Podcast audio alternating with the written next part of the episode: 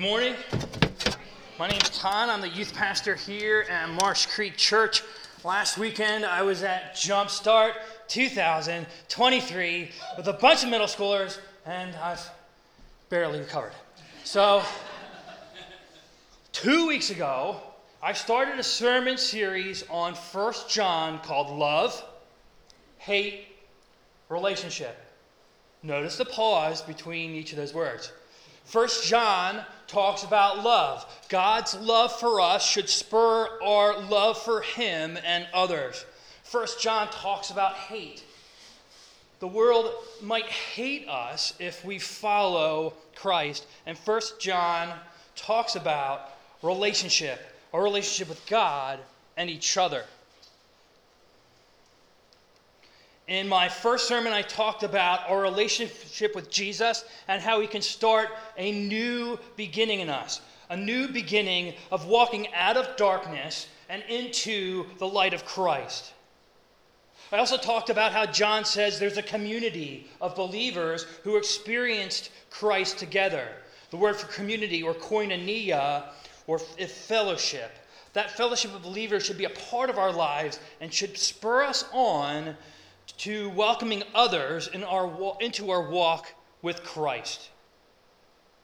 Today, we're going to be looking at parts of 1 John chapter 2. I've entitled my sermon, Don't Sin, Hate the World. 1 John 2 1 to 11. My dear children, I write this to you so that you will not sin.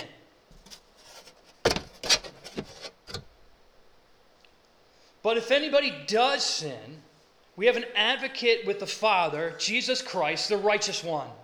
He is the atoning sacrifice for our sins, and not only for ours, but also for the sins of the whole world.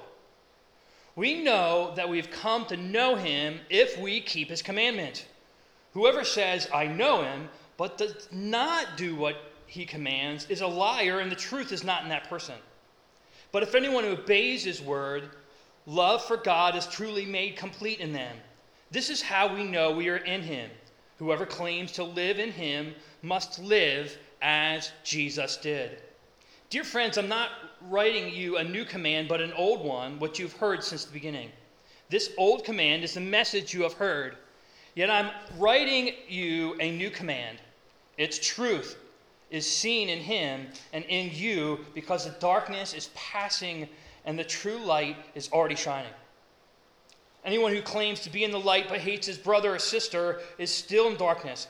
Anyone who loves their brother and sister lives in the light, and there's nothing in them that can make them stumble. But anyone who hates a brother or sister is in the darkness and walks around in darkness.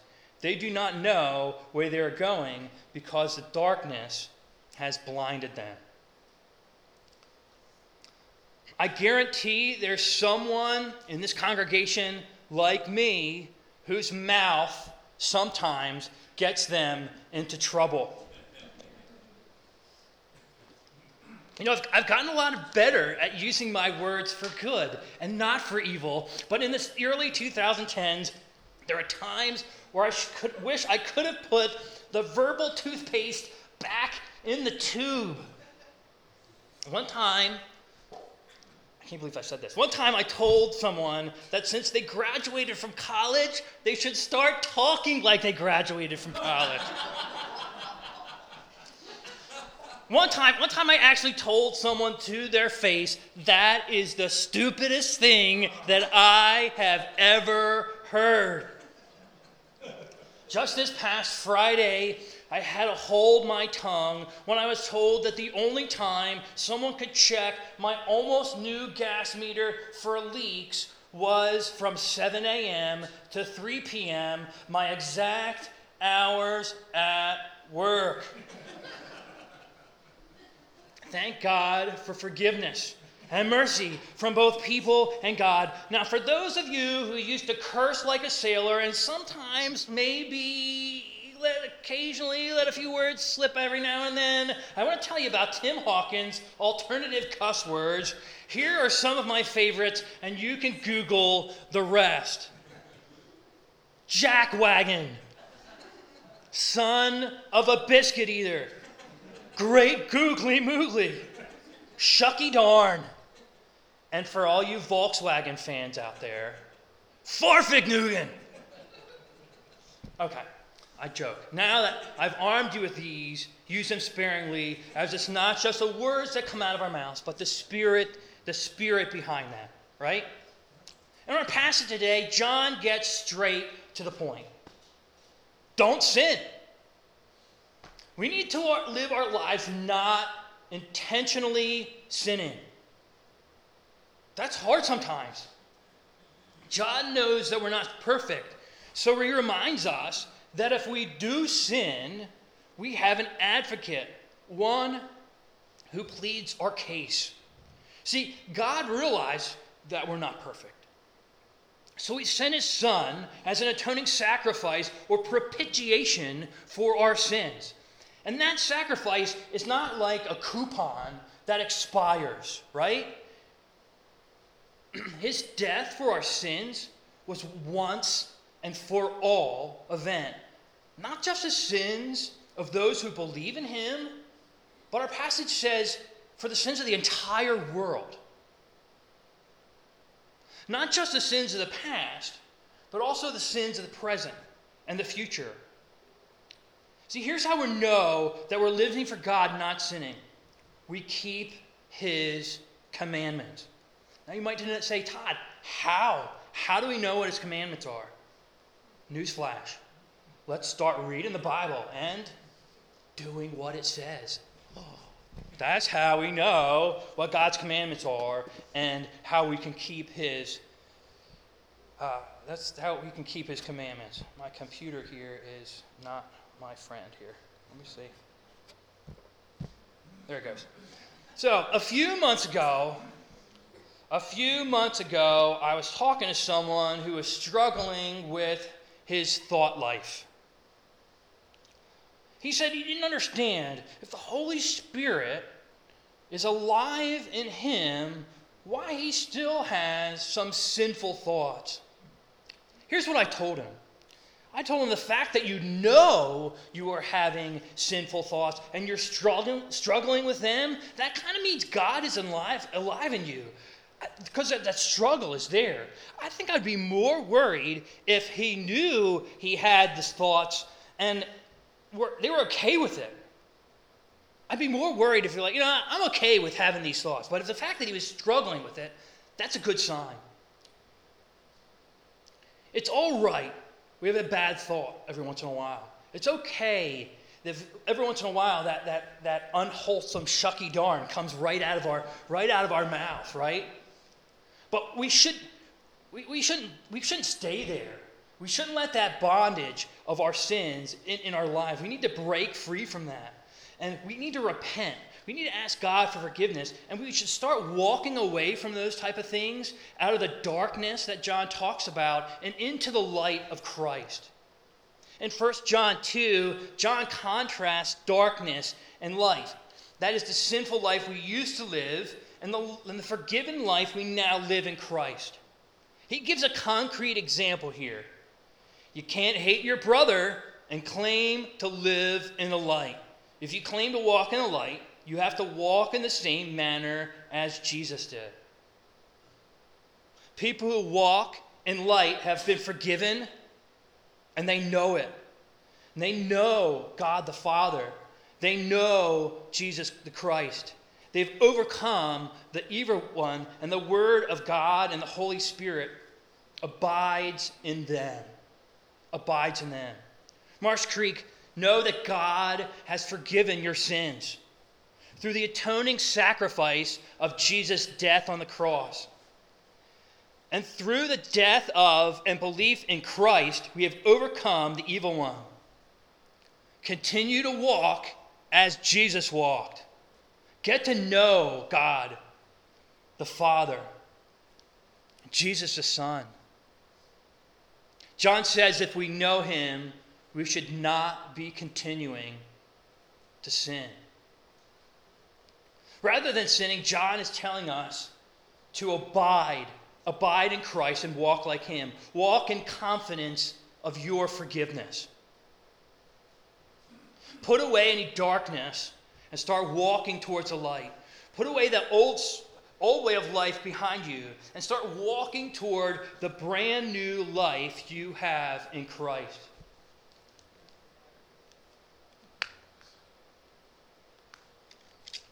Technical difficulties. Now it's come apart, Dave. You want me to put it on this side here? Okay. Please stand by.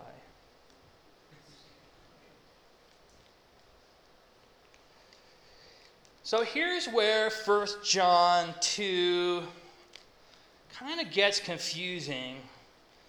He kind of he just told us that we can't can't hate our brother, but then in 1 John 2 15 to 16 we read this.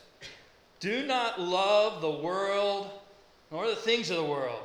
If anyone loves the world, the love of the Father is not in him.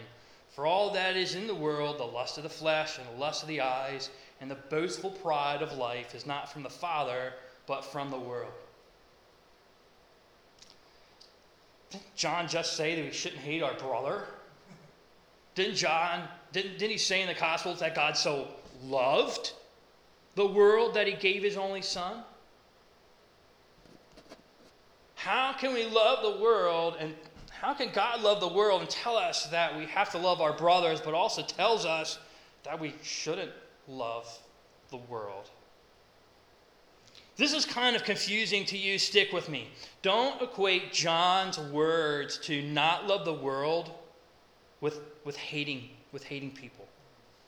In fact, loving people like Christ is probably the best way to start sharing the gospel with them. Also, also don't equate John's word to some anti-environmental thing. Hate the world, right? We're to be caretakers of God's creation and our fellow fallen image bearers, but we should not love the things of this world. So, I can best tell you what this means if I give you three reasons not not to love the world. Number 1, we shouldn't love the things of this world. Number 2, we shouldn't love the world because the world is not our home. And number 3, we shouldn't love the world because the Father should be our greatest love. First, not loving the world means not loving the things of the world. The things of this world and the things of God, they're in, in direct contrast with each other. John talks about not walking in darkness of the world, but walking in the light of Christ. John says, If anyone loves the world, the love of the Father is not in him. For all that is in the world, the lust of the flesh, and the lust of the eyes, and the boastful pride of life, is not from the Father, but is from the world. Here's how Paul puts it in Galatians he contrasts walking by the Spirit or walking like Christ with walking the flesh or with your former way of living. Listen to what Paul says in Galatians 5 16 and following. But I say, walk by the Spirit, and you will not carry out the desire of the flesh. For the flesh sets its desire against the Spirit, and the Spirit against the flesh. For these are in opposition to one another, so that you may not do the things that you please. But if you are led by the Spirit, you are not under the law. Now, the deeds of the flesh are evident, which are immorality, impurity, sensuality, idolatry, sorcery, enmities, strife, jealousy, outbursts of anger, disputes, dissensions, factions, envying, drunkenness, carousing, and things like these, of which I forewarn you, just as I forewarned you that those who practice such things will not inherit the kingdom. But the fruit of the Spirit, the fruit of the Spirit is love, joy, peace, patience, kindness, goodness, faithfulness, gentleness, and self control. Against such things there is no law. Now, those who belong to Christ have crucified the flesh with its passions and desires. We should walk and live so much like Christ that we hate it when someone gets murdered or raped. We should hate it, when we sin or someone else sins against another human being. jealousy, anger, immorality, what Paul and John call the lust or the fruit of the flesh, these things should be they should leave a bitter taste in our mouths. They should make us sick to our stomachs. This is not the way it's supposed to be. God created us to walk in a relationship with Him and to walk in the Spirit. The world, as God created it, is supposed to be a place of love and joy, peace and patience, kindness and gentleness. And when it's not, we should hate that. We should not love it when it's not the way God intended it. We can't walk in the light and walk in the darkness at the same time. So we shouldn't love the things of this world. Number two, we shouldn't love the world because the world is not our home. Throughout the New Testament, the writers talk of something better to come, and that this earth is just, just our temporary home. The writer of Hebrews talks about us being strangers and exiles on earth, seeking a, a better country. Peter, Peter says that we are aliens and strangers to this earth. Paul says to the Philippians that our citizenship is not here on earth, but our citizenship is actually in heaven. In Revelation, John writes that he sees a new heaven and a new earth, for the first heaven and the first earth has passed away. And in our chapter today, 1 John 2:17, it says the world is passing away and also its lust, but the one who does the will of God lives forever. This is the promise which he himself made to us. Eternal life. But that eternal life isn't here on the old earth. At times we should feel uncomfortable here. It's, it's, not our, it's not our home. However, we are meant to live in our temporary home, loving people and sharing the gospel and the love of God through Christ. But there's going to come a day where we will go, believers in Christ will go to that better country and spend eternity with God the Father and the Lord Jesus Christ. And that's not here on the old earth. So we shouldn't love the earth because the world, because it's, it's, not, it's not our home. Lastly, we shouldn't love the world because the Father should be our greatest love. Listen to what Jesus says. Luke 14, 26. If anyone comes to me, does not hate his own father, mother, wife, and children, brothers and sisters, yes, even his or her own life, he or she cannot be my disciple. Now, some of you might be thinking of a family member right now that is hard to like or, or even love. God, I can't believe he stuck me with this person for the rest of my life. They're my family. And you might be thinking that Jesus is now giving you permission to treat them not so nicely. Before you get all excited, Jesus is not telling us actually to hate our family. We're not to start telling people we hate them or doing actions to prove it. Here, here's what he is saying God the Father and his son Jesus Christ should be our first and greatest love. God the Father and his son Jesus Christ should be our first and greatest love. Your relationship with God through Christ is of utmost is utmost importance. 1 John 2, 23 to 24 says, Whoever denies the Son does not have the Father. The one who confesses the Son has the Father also. As for you, let that abide in you which you heard from the beginning. What you heard from the beginning abides in you. You will also abide in God, um, uh, in the Son, and, and God the Father. This word abide means to remain or to stay. Remain in the Father, stay with Him, walk in His light, flee from the darkness, make your relationship with God through Christ more important than the relationship with your spouse, your kids, your friends, your job. When you do that, when you make your relationship with God the most important, all those other relationships, they'll be better. When your relationship with God is of most important, all of a sudden, those fruits of the Spirit I talked about earlier will start being a part of your regular life. You'll start to be more patient with people at times. You'll be kind and joyful. You'll be a faithful friend who's gentle and loving. You'll be at peace with God, yourself, and those around you. And you're going to do that because God is being alive in you through the power of the Holy Spirit. See, when your relationship with God is of most important, all those other relationships will be better. Will be better. I want to end today with passage that Pastor Ryan used in his sermon about pluralism.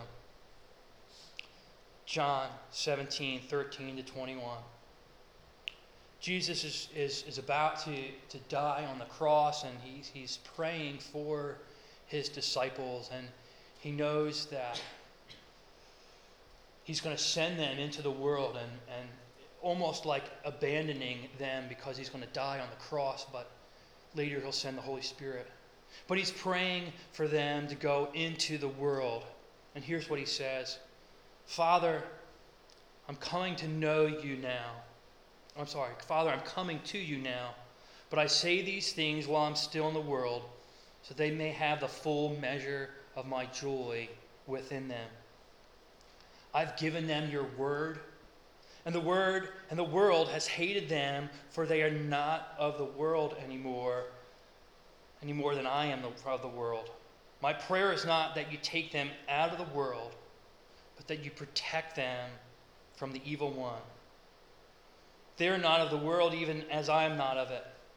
Sanctify them by your truth. Your word is true. As you sent me into the world, I have sent them into the world. For them, for them I sanctify myself, that they too might be sanctified. My prayer is not just for them alone. I pray also for those who will believe in me through their message, that all of them may be one, Father, just as you and I, just as you are in me and I am in you. May they be in us, so the world might believe that you have sent me. I named my sermon series Love, Hate, Relationship for a reason. We are to love and be in relationship with the triune God. And his love should spur us on to love and be in relationship with both believers and non believers. But we also have to realize that sometimes, because we love and follow God, the world might not like us too much. It's a hard pill to swallow, but it's the truth. We are called to love people even if they hate us